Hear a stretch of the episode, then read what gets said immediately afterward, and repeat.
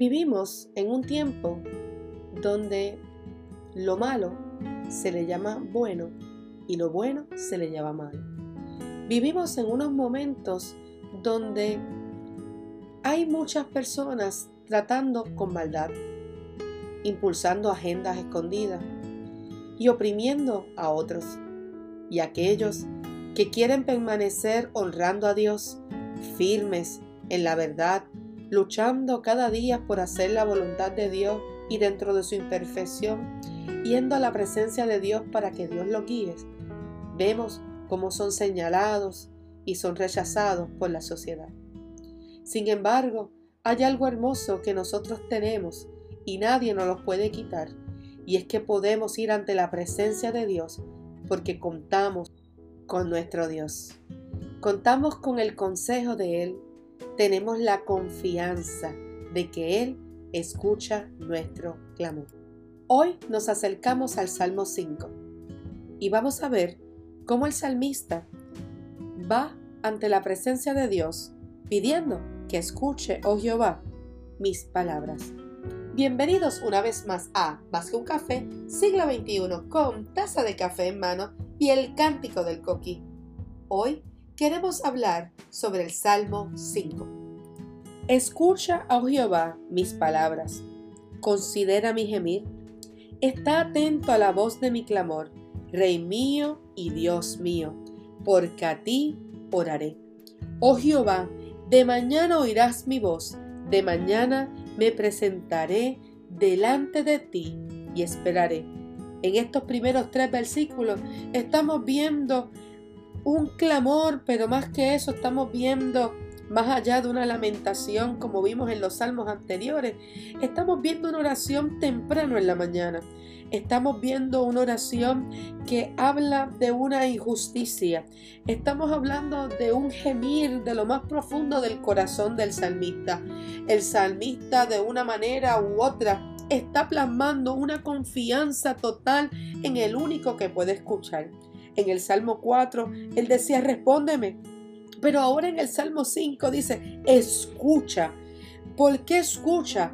Escucha a una, una persona que tiene la potestad, que tiene todo el poder para poder hacerlo. Él va ante la presencia de aquel que puede hacer algo conforme a lo que está ocurriendo. Es una oración intensa e íntima es una oración donde Él abre su corazón y de igual manera hace un reconocimiento cuando dice Rey mío y Dios mío.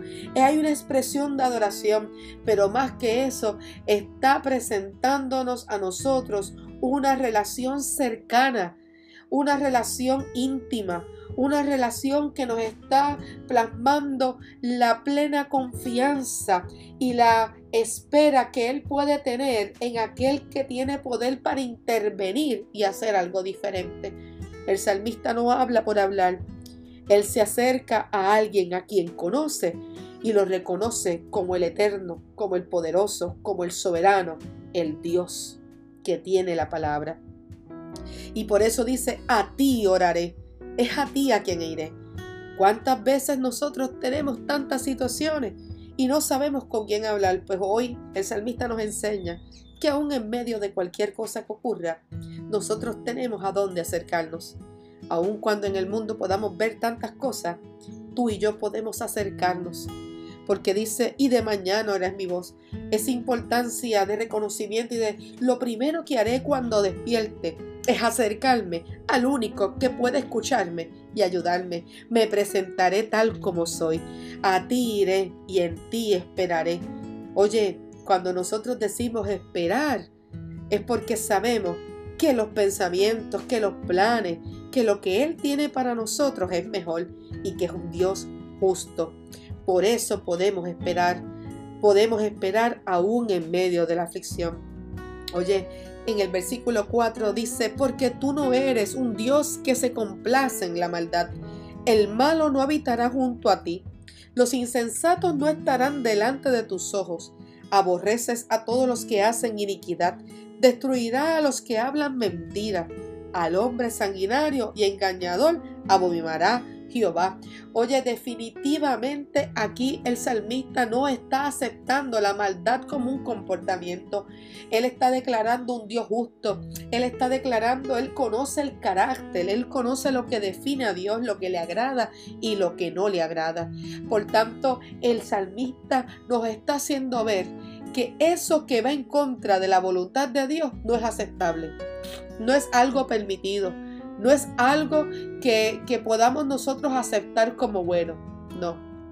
Pero Él está yendo donde Él y está denunciando que hay, hay unas personas insensatas, arrogantes, que complacen en la maldad y la injusticia definitivamente él está presentando que hay personas, hay personas que no están por el bien común, que no están por agradar a Dios, que están haciendo todo lo, lo que es oprimir y en contra de lo que Dios ha establecido.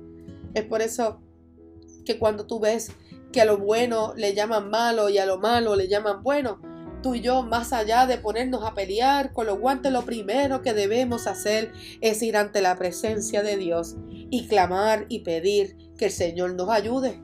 Necesitamos reconocer el carácter de Dios y no podemos seguir aceptando, tenemos que separarnos, tenemos que acercarnos al único Dios que puede ayudarnos y al Dios que no acepta el Señor no acepta pecado. El Señor no acepta tampoco a las personas que cometen pecado. Sí ama al pecador, pero no la conducta que tenemos.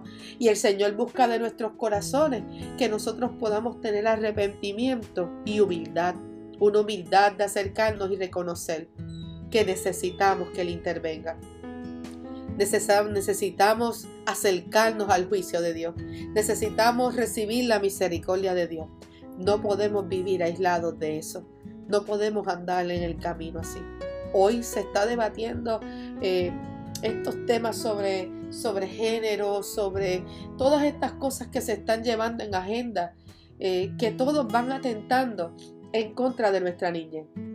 Sabes, nosotros necesitamos la dirección de Dios, pero primeramente tenemos que denunciarlo ante la presencia de Dios porque cuando leemos más adelante vamos a encontrar algo muy interesante que hace el salmista ante la injusticia que está viendo, que está oprimiendo, ante lo que le molesta. Y sabes que cuando leo del versículo 7 en adelante dice, mas yo, por la abundancia de tu misericordia, entraré en tu casa. Adoraré hacia tu santo templo en tu temor.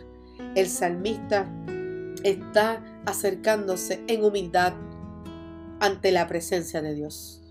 Aquí habla de templo porque entra a la casa de Dios y en los antiguos eh, se trabajaba de, de, esa manera de llegar, acercarse, pero tú y yo nos acercamos en la presencia de Dios, en el lugar que el Señor habita, es ir ante la Él, ante nosotros reconocer y desprendernos de nuestra humanidad para que Dios pueda hacer grandes cosas. Y lo primero que hace Él es decir, yo me acerco, yo me presento a ti, yo me allego a ti y clamo por tu misericordia. Te clamo porque eres el único, hago reverencia en adoración. Oye, busco porque tú eres el único que puede guiarme. Y eso lo vemos en el versículo 8 cuando dice, guíame, Jehová, en tu justicia, a causa de mis enemigos, endereza delante de mí tu camino, porque en la boca de ellos no hay sinceridad. Sus extrañas son maldad, sepulcro abierto es su garganta con su lengua hablan lisonjas. Castígalos, oh Dios, caigan por sus mismos consejos, por la multitud de sus transgresiones, échalos fuera, porque se rebelaron contra ti. Pero alégrense en todos los que en ti confían. Den voces de júbilos para siempre, porque tú los defiendes. En ti se regocijen los que aman tu nombre, porque tú, oh Jehová, bendecirás al justo, como con un escudo los rodearás de tu favor hay una dirección que está pidiendo. El salmista sabe que el único que lo puede guiar a la verdadera justicia es la dirección del Padre, es la dirección, el consejo de Él. Y luego de reconocer y presentar la situación, Él está empezando a cambiar su tono diciéndole, yo en ti confío. Por eso busca la dirección, busca el consejo, pide que, que enderece, pide que le dé sabiduría, él no puede solo, Él necesita la intervención del Padre. Oye, porque está haciendo hincapié sepulcro hay gente que está muerta por dentro. Hay gente que lo que está manando de su interior es muerte. Nada que da vida. Todas estas cosas que suceden a nuestro alrededor, lo que están haciendo de alguna manera u otra es quitando vida. Eso es quitando todo lo que es valioso, lo que es importante y apartarnos de lo que Dios quiere hacer en nuestra vida. Nosotras y nosotras necesitamos comenzar a hablar verdad más fuerte que ayer, pero no podemos ponernos al mismo nivel de ellos. Necesitamos encontrar la dirección y la sabiduría desde la presencia de Dios para que se haga real en cada paso que demos, para que nuestro testimonio, nuestras acciones, vivir la palabra de Dios, nos lleve a nosotros a vivir dignamente, nos lleve a nosotros a poder modelar el carácter de Dios, nos lleve a nosotros a proclamar vida donde quiera que vayamos, a denunciar con amor, pero de igual manera decir que hay un Dios que restaura, que liberta y que hace grandes cosas, pero hay un Dios que también va a pasar su propia justicia sobre aquellos que permanezcan haciendo lo contrario a su voluntad. Dios es un Dios justo y su justicia, además de tener amor, también trae consecuencias a aquel que quiera seguir el consejo del mal. Sabes, no vamos a poder vencer los sistemas callados ni estando en las trincheras. No vamos a poder vencer y llevar un mensaje de verdad si tú y yo no vamos a la presencia. No vamos a poder vencer los obstáculos de la vida si tú y yo no confiamos en Dios. Por eso el salmista termina este espacio en confianza. Comienza rogando y pidiendo que escuche su clamor. Presenta una adoración, pero también presenta la situación, pero concluye en una oración de total confianza. Por tanto, Él puede adorar, por tanto, Él puede esperar, por tanto, Él puede, Él sabe que hay un Dios que es escudo.